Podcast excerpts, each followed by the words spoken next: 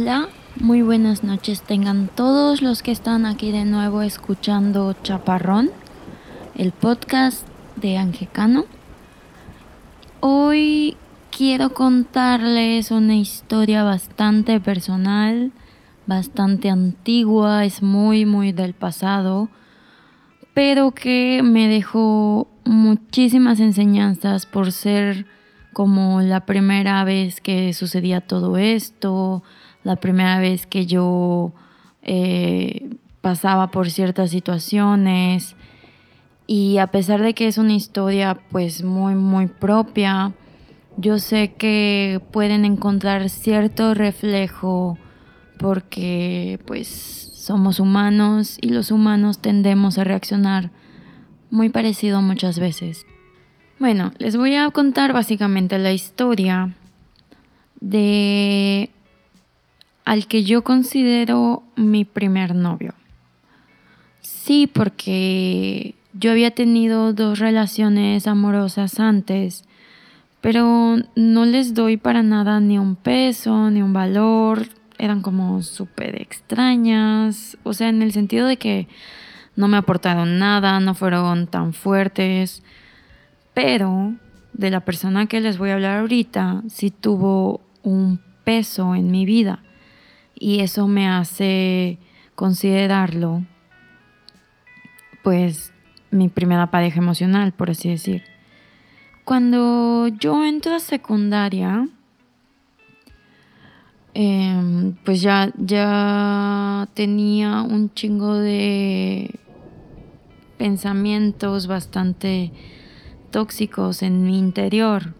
¿A qué me refiero? A que yo ya me depilaba las cejas, me rasuraba las piernas, em, ya me bajaba desde, desde los nueve años me empezó a bajar y entonces odiaba que me bajara, odiaba como ser mujer y femenina, eh, negaba, negaba, ¿cómo se dice? Negaba mi feminidad, no quería que me guste el color rosa, no quería hablar de chismes, porque se me hacía algo de mujeres y las mujeres eran tontas porque solo hablaban de hombres.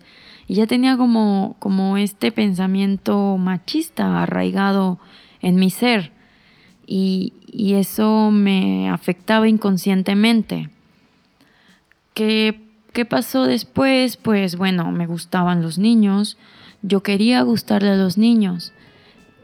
Y esto chocaba un poco con con, estos pensamientos machistas, porque al mismo tiempo que sentía que no quería ser tan femenina como, como algunas amigas, y me refiero a femenino como algo despectivo, en ese entonces para mí ser femenino era algo malo porque eras débil, eras menor, eras inferior y quería ser fuerte como los hombres, quería jugar básquet, quería meter goles, quería nadar y ser la más rápida.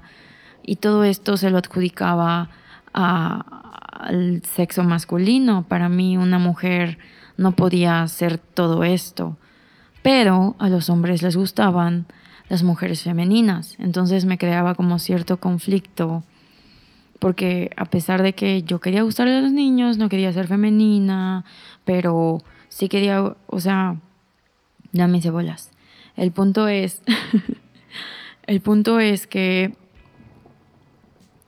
tenía que encontrar como cierto equilibrio en estas dos partes de mi persona. ¿Qué hacía?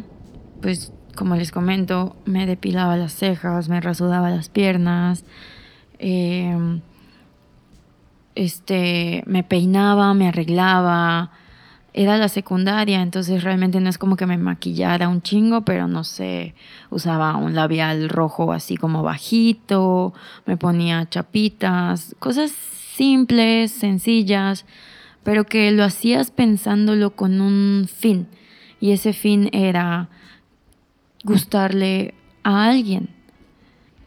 Pues bueno, la verdad es que no les voy a mentir, yo recuerdo que era una niña bonita. Yo recuerdo que le gustaba a varios chavos. lo, lo recuerdo bien, o sea, recuerdo que me decían, oye, ¿sabes qué le gustas a tal persona? Y yo así de, ah, no. Oye, ¿sabes qué? Este chavo quiere conocerte. O me dijo mi amigo que te presente. Ciertas cosas así que eran como que, sucedían en mi secundaria y me sucedían a mí.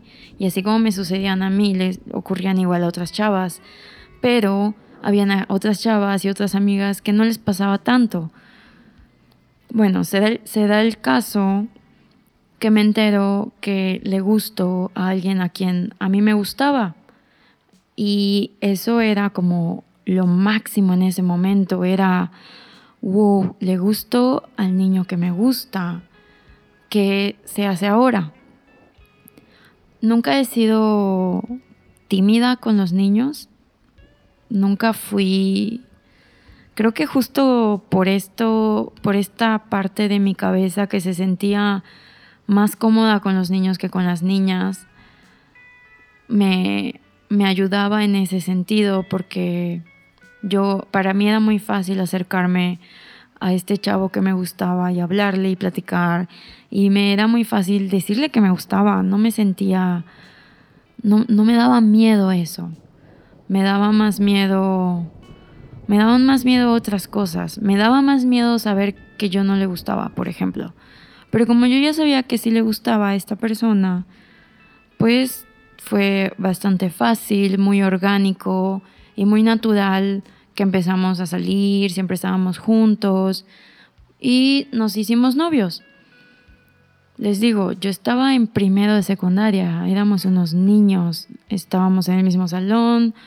Eh, se da la casualidad y me entero y recuerdo que él había estudiado conmigo en el kinder anteriormente.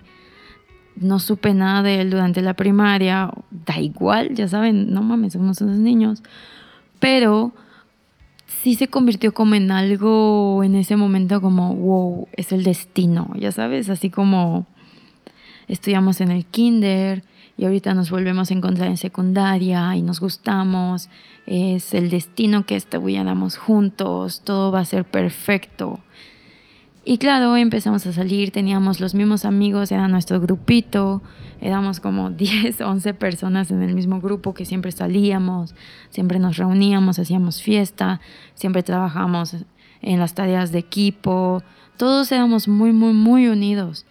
Y eso ayudaba a que nosotros y nuestra relación funcionara bastante bien, nunca habían problemas, nunca habían pleitos, porque pues todo era diversión. ¿Cuándo, empezaron los problemas? Cuando salimos de la secundaria y pasamos a la prepa. Imagínense, duramos bastante tiempo juntos y aún así no terminamos, pasamos a prepa y seguimos juntos. Pero empezaron a surgir nuevas inseguridades desde mi mente. Todo era en mi cabeza, nada era real, todo, todo se estaba generando en este imaginario rarísimo, tóxico, machista, que sucedía solamente en mi cabeza. Yo empiezo a tener nuevas amistades, conozco nueva gente y pues lo mismo él. Él empieza a tener nuevos amigos, va a fiestas en donde pues él va solo, no me invita, yo igual empiezo a tener fiestas por otra parte. Y pues es lo normal, ¿no? O sea, es normal que cada quien tome un camino diferente. Y a esa edad, nada, nada está decidido. Todos somos libres y podemos hacer lo que queramos. Pero yo estaba súper pendiente de lo que él hacía. Yo estaba súper clavada con él, estaba temerosa de que me fuera a engañar, de que fuera a hacer cosas malas. Les quiero mencionar que él realmente fue una persona muy buena y siento que tuve muchísima suerte de tenerlo como primer novio porque nunca me exigió nada, o sea, nunca me dijo que me peinaba de tal forma, que me vestía de tal forma, que no podía ver a tal persona. Jamás jamás me impuso nada. A pesar de que él no me decía nada de esto, yo me sentía con la obligación de siempre verme bien para él, de siempre verme bonita, de vestirme bien, de, de lo que sea que tuviera que hacer, lo hiciera. O sea, que, que yo no podía dejar que él viera a nadie más como me veía a mí, como, como no permitir que se enamore de nadie más. ¿Y cómo iba a lograr esto? Pues siendo bonita, como ganándome su amor en base a mi apariencia, a mi físico, que está súper mal, pero, pero en ese momento era lo que yo pensaba. Y pues obviamente empiezan estos, empezaron estos celos absurdos y patéticos porque yo veía que salía en sus fiestas y lo stalkeaba, stalkeaba en Facebook sus fotos, porque pues antes en Facebook ahí se veía todo. Entonces yo veía que salía con chavas bonitas, guapas, que se arreglaban súper bien, que iban al antro, que, usaban tacones y vestidos, falda corta, y me entraban unos celos gigantescos porque decía, wow, o sea, estas niñas están guapísimas y están en la foto alrededor de mi novio, lo están abrazando, se están divirtiendo, ¿qué está pasando aquí? ¿Por qué yo no estoy ahí? Y, y me empezaba a comparar con estas chavas. Empezaba a, a tratar de... Nunca nunca traté de ser como ellas, pero sí como que trataba de verme lo mejor posible. No sé si me explico, no sé si ustedes pasaron por esto, no sé si lo están viviendo. Y empecé a acosarlo demasiado. Siempre le, le reclamaba que por qué salía en la foto con tal persona, que por qué había ido a tal lado, que por qué no me invitó, que por qué no me habló, que por qué había llegado tarde a su casa y no me había escrito, que por qué ella no, no sé, le, le empezaba a cuestionar cosas que yo no debería cuestionarle. Recuerdo igual que una de las cosas que más me molestó fue que se hizo una perforación en la lengua sin preguntarme, que empezó a, a, empezó a fumar sin decirme nada, y, empezó este como a ser alguien diferente, alguien que yo no conocía. Número uno, no tiene por qué pedirme permiso de nada, es su vida, son sus amigos, él puede hacer lo que quiera con su vida. El problema era yo, el problema era mi cabeza, que no sentía el amor suficiente el amor propio suficiente como para sobrellevar este tipo de situaciones. Pues nada, de tanto y tanto que eran ya puros pleitos, él un día me dice, ¿sabes qué? Ya no quiero estar contigo, tenemos que terminar. Me lo, me lo dice estando al celular, estábamos hablando por celular. ¿Y qué ocurre a continuación? Que yo me vuelvo así una masa de llanto, de plegarias y empiezo a llorar de una forma en la que nunca había llorado en mi vida. Y empiezo a llorar con él al teléfono y le digo, por favor, no te vayas. Por favor, dame otra oportunidad. Por favor, necesito estar contigo. No puedo vivir sin ti. Por favor, quédate conmigo eres el amor de mi vida, jamás te voy a olvidar, ¿qué va a ser de mí ahora? Toda esta masa de inseguridad, de miedo, de terror a la no aceptación, a la no aprobación, porque con el tiempo y ya con los años me doy cuenta de que no era amor.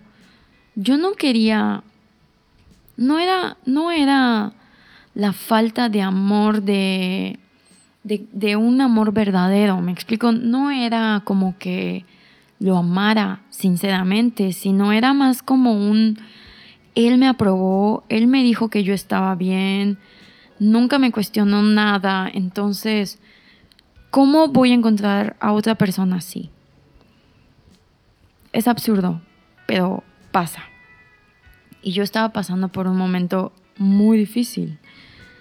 Tenía muchísimo miedo, no quería que, sinceramente, no quería que se fuera y sentía que mi vida se iba con él. Todo este drama, todo este llanto, bueno, paso por, por, por una etapa muy dolorosa, les juro, al grado, al grado en que la cabeza me dolía tanto que les tuve que mentir a mis papás y decirle que me sentía mal para que me llevaran a la Cruz Roja, que no sabía qué me estaba pasando. Yo sabía que la cabeza me dolía de llorar tanto, de llorar tan fuerte y de aguantarme. Entonces, o sea, de aguantarme como el llanto por dentro. Entonces yo hacía mucha presión para que no se escuchara mi llanto y sea como un llanto en silencio. Toda esa presión se fue a mi cabeza y les juro que nunca me ha dolido la cabeza más que como ese día. Terrible. El mundo se acabó para mí. El mundo no valía la pena vivirse. No, o sea, era el, el fin de todo lo que yo conocía, el fin de mi existencia, así tal cual. En los días siguientes no es como que lloré y ya se me pasó. No, en los días siguientes les juro que yo me veía al espejo, me veía con los ojos hinchados, me veía totalmente en el suelo, tirada así de en el piso. Y escuchaba mucho una canción de Velanova, esta que se llama No me voy a morir. Y les juro que me ayudó mucho. Y fue como cuestionar de nuevo mi feminidad y mi masculinidad y mi machismo, porque, porque sí, yo, yo era una persona machista, yo, yo no tenía necesidad por la cual compararme con otras mujeres, ni por qué decirle que no hiciera nada. Y todo eso era pues porque yo era machista y es, y es la realidad. Pero bueno, eh, al escuchar Velanova, me conecto con una parte femenina que yo no conocía en mí, que me había negado. Empiezo a escuchar a Julieta Venegas y encuentro otra parte de mí que no había dejado salir. Y empiezo a conectarme con, con un yo femenino que nunca había permitido salir hasta ese momento de dolor intenso. Y me empiezo a sentir en paz, empiezo a sentir más calma. Y estas canciones y este tipo de música que hablaba de amor y desamor, me dio un arropo que yo no había sentido. Pasó mucho tiempo para que yo lograra superar esta situación.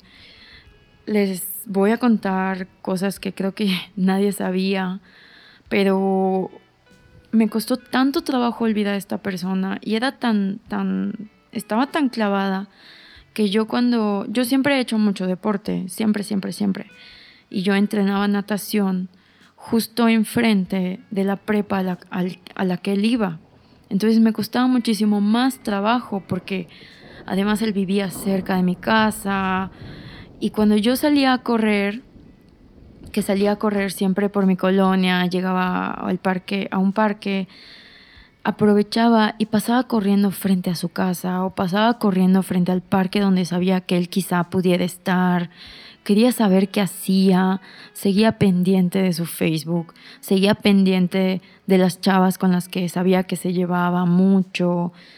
Todo, todo lo que menos debía hacer, lo estaba haciendo. Y eso me dificultó, me hizo más difícil el hecho de olvidarlo y superarlo. Pero también me hizo darme cuenta de muchísimas cosas. Bueno, yo ya me había puesto en contacto con un yo femenino que no conocía, pero también empecé a tener estas reflexiones y a decir, ¿por qué, ¿por qué tengo celos de esas chicas? ¿Por qué no puedo ver lo que yo valgo? ¿Por qué no puedo ver que no es la única persona con la que puedo estar, ni es la única persona que me va a querer? Claro, durante todo este todo este proceso yo seguía saliendo con mis nuevos amigos de la prepa. Eh, este, claro que habían otras personas a las que yo les gustaba y quizá como que coqueteábamos y ya como cada vez más eh, me, me, iba liberando de esta relación que había tenido y poco a poco se iba volviendo cada vez más pasado, más pasado, más pasado. Pero no se iba del todo, no se iba. Y yo soñaba muchísimo con esta persona, demasiado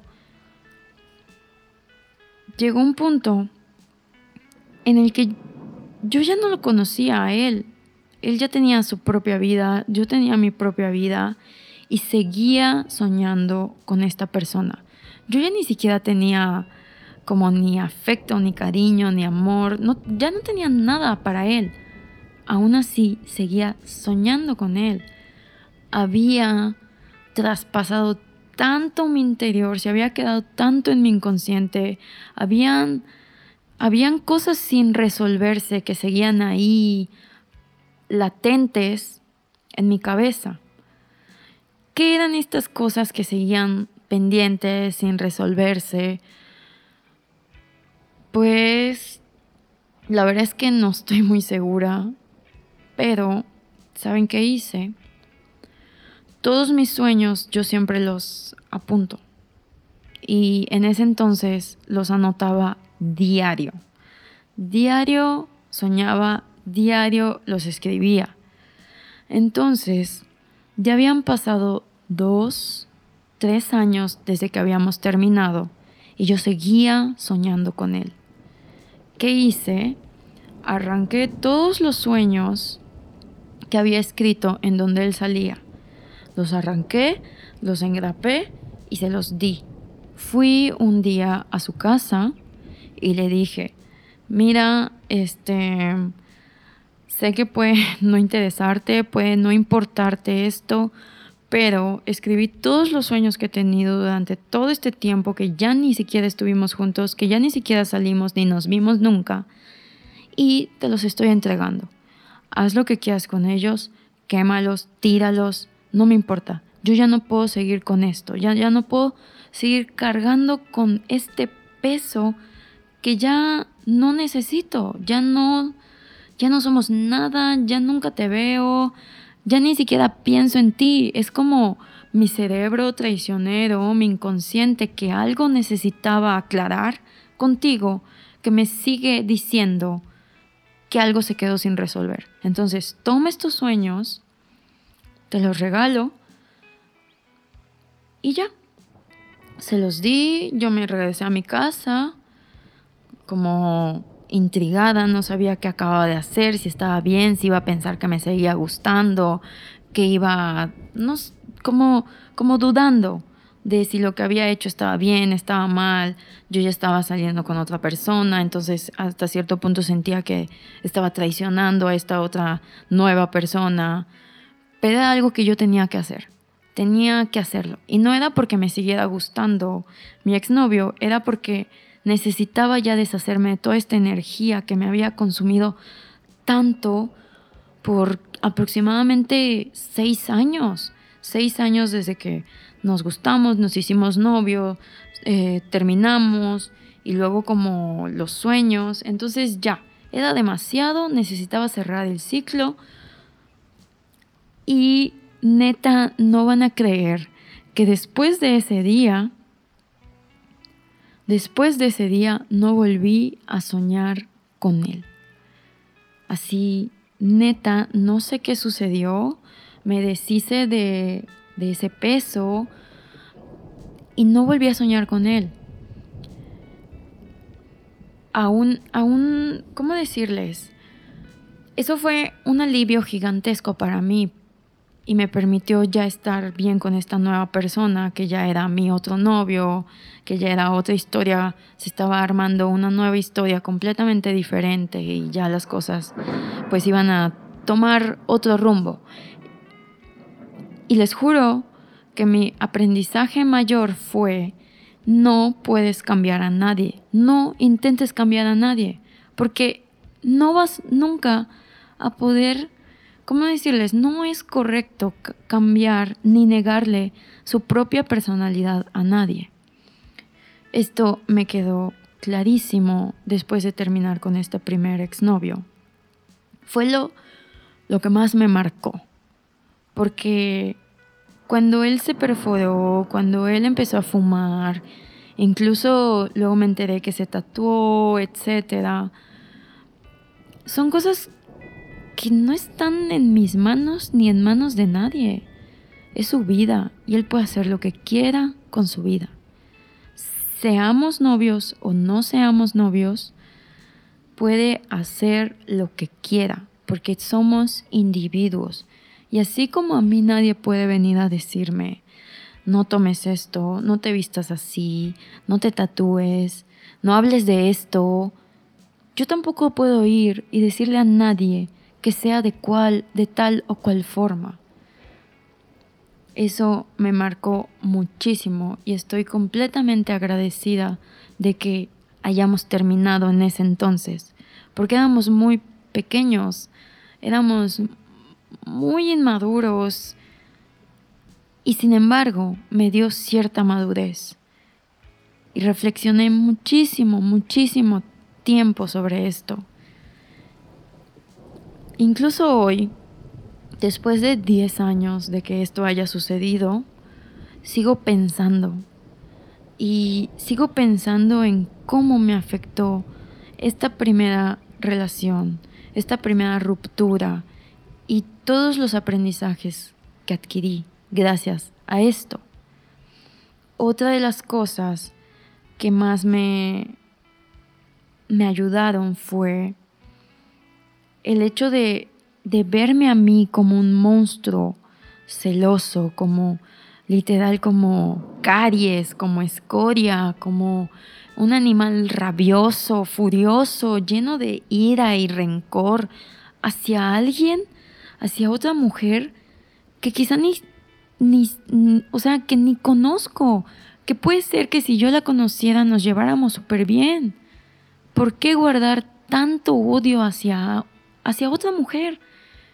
Miren, yo siempre he pensado, no, no siempre, o sea, a partir de todo esto empecé a, empecé a analizarlo y, me dije, mira, si él está con otras mujeres em, disfrutando y pasándola bien, qué chido, o sea, qué padre que pueda tener relaciones sanas y amorosas y cariñosas con otras mujeres que no sea su novia. Y si él se enamora de alguien más que no seas tú, ni modo, no eras para él. Y otra persona va a llegar y se va a enamorar de ti. No va a ser mañana ni pasado mañana. Y puede ser que nunca llegue o puede ser que llegue en el instante más rápido del mundo. Pero neta, ¿de qué te sirve guardar odio en tu vida? De nada. Y otra cosa que aprendí igual fue el no tratar de ser otra persona que no sea yo. Porque si, si bien él nunca me dijo, rasúrate o no me gustan tus pelos, neta nunca criticó nada de mi aspecto físico y estoy muy agradecida con eso. Nunca me hizo sentir mal conmigo misma, jamás en la vida. Pero yo lo hacía, yo lo hacía, sentía que era mi deber. No sé por qué, siempre sentía eso. Entonces aprendí que no tiene sentido pretender ser alguien que no eres, porque cuando alguien llegue y se enamore de mí, de mi falsa, no va a conocer mi verdadero, no va a conocer mi verdadero yo. Y lo que importa cuando buscas amor verdadero es siempre ser tú y siempre siempre aceptar a la otra persona como es y nunca intentar cambiarla. Entonces, desde, desde eso, me tomó bastantes años como asimilarlo y, y volverlo parte de algo muy interno mío. Pero con el paso de los años,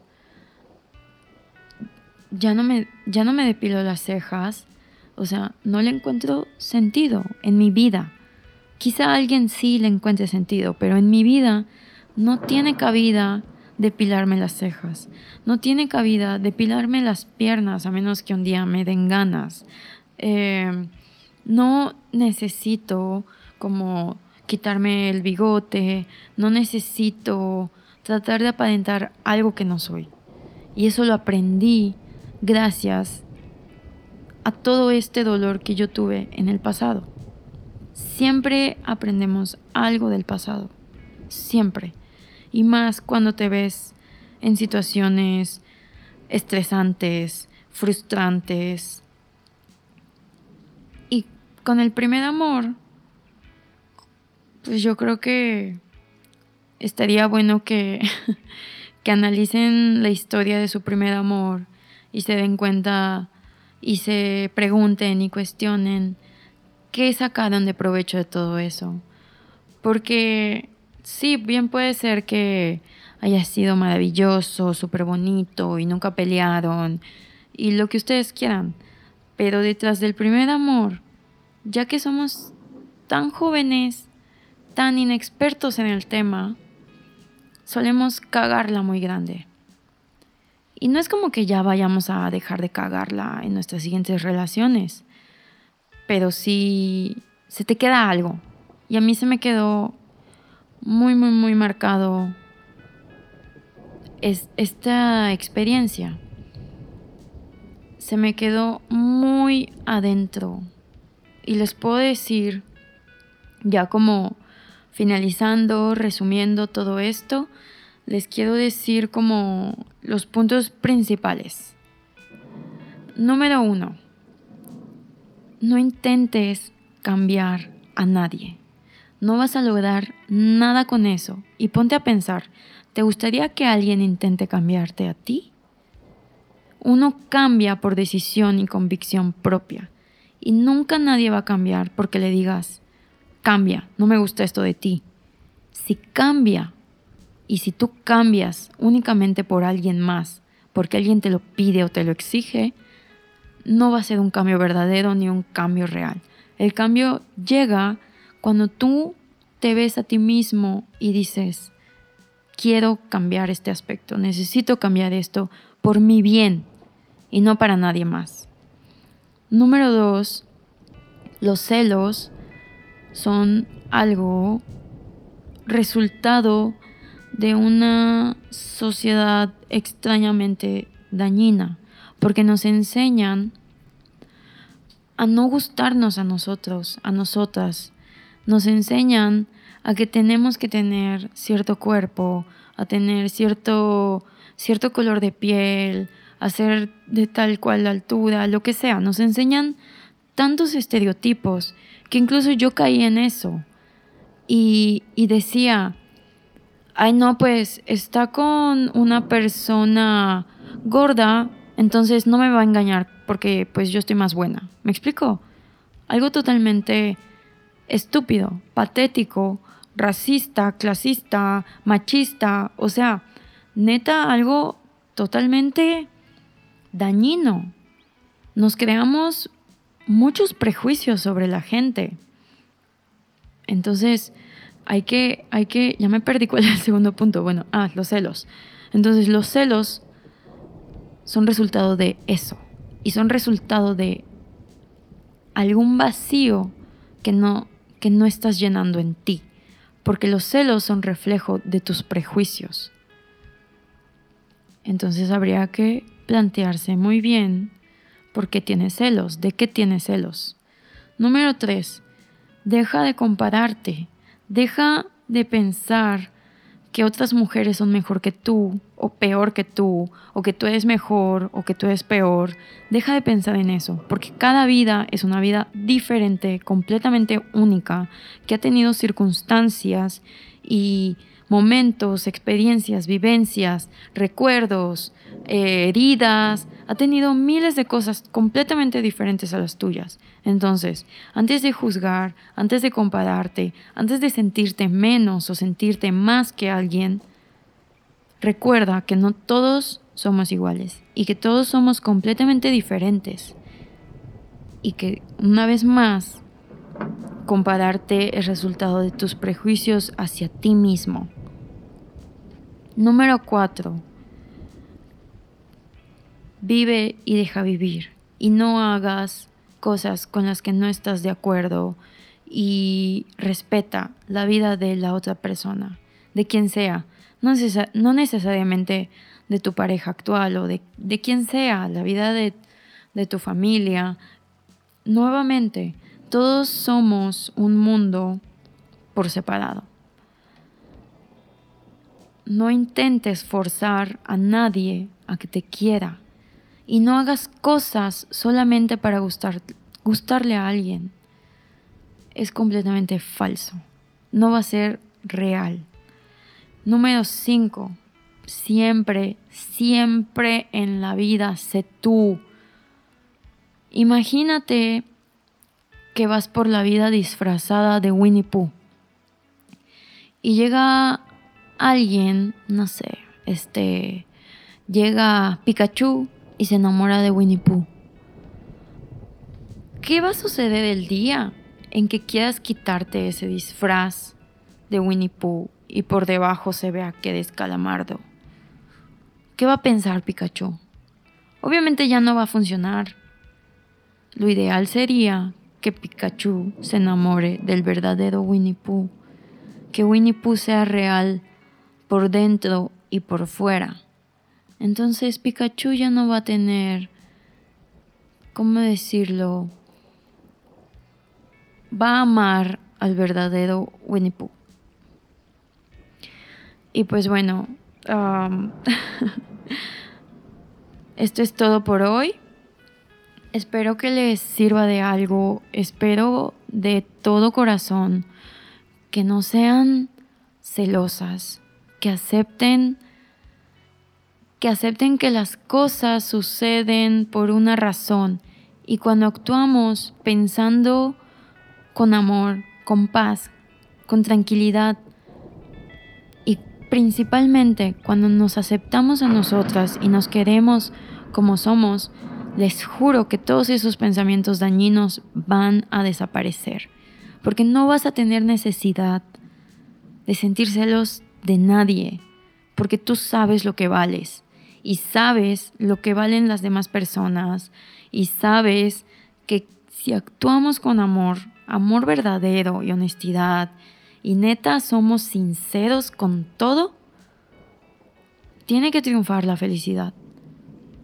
Y les juro, les juro, inténtenlo. Traten de deshacerse de todos los prejuicios. Traten de sacarle provecho al dolor.